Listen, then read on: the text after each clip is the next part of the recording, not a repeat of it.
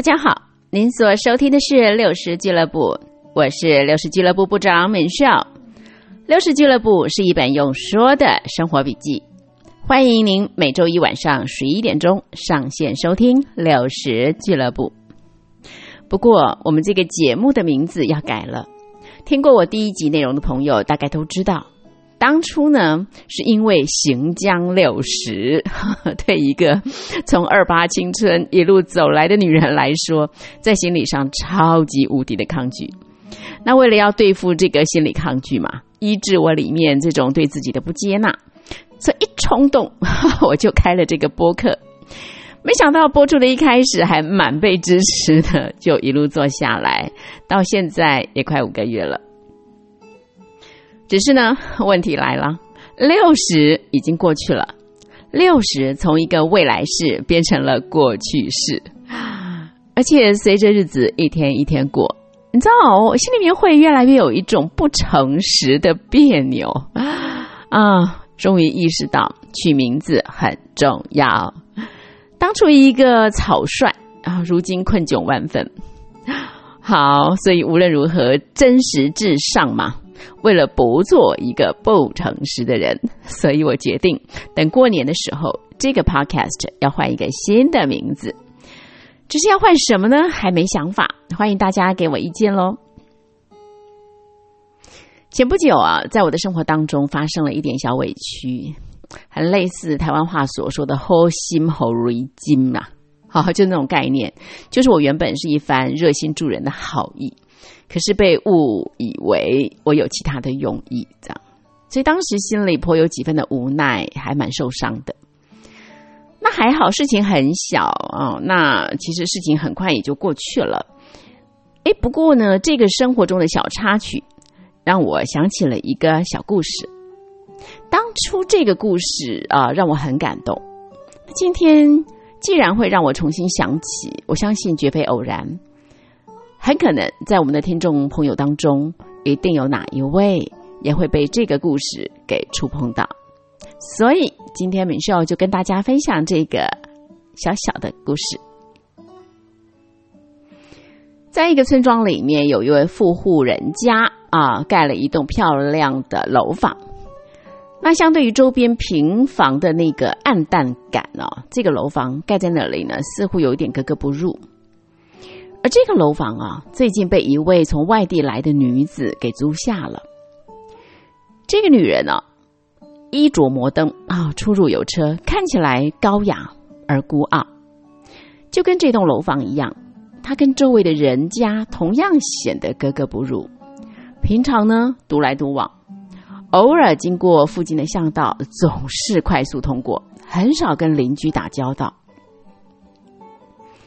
那村庄里就谣传着，这个女人是因为情感受创，被男人遗弃、背叛了，才会一个人跑到这里来。那有一天晚上啊，窗外下着大雨，不知道为什么电突然停了。这位女子一时之间找不到手电筒，也找不到蜡烛。在一片漆黑中，心慌意乱，不知如何是好，心里非常害怕。他想了想，真是倒霉，怎么会住在这个鬼地方啊？那还好啊，最后终于在一个抽屉里摸到了一盒蜡烛。哎，就在这个时候，突然听见急促的敲门声，他心里一惊，在这里根本没有朋友，谁会上门啊？他越想越惊恐。这个时候，外面响起一个像是小孩的声音：“请问你有蜡烛吗？”这位女郎心情突然在那一刹那之间，哎，从恐惧转为厌恶。她心里想：“这个地方有这么穷吗？连蜡烛都没有。”他一股气上来啊，想都没想，把门打开，就对外喊了一句：“没有。”这个时候才看见外面站了一个小男孩。小男孩一看到他，就开心的笑了起来，露出一口灿亮的牙齿。阿姨，你没有蜡烛对不对？我妈妈就猜你可能没有蜡烛，叫我送两根蜡烛来给你。小男孩伸长了他的手，手中握了两只已经用过的旧蜡烛。这个女郎看着这一幕，愣住了。当他意识到这整个局面是怎么回事的时候，心里一阵搅动，有些羞愧，有些不好意思，更有些感动。他眼里泛出了泪光，蹲了下来，不由自主的紧紧抱着这个陌生的小男孩。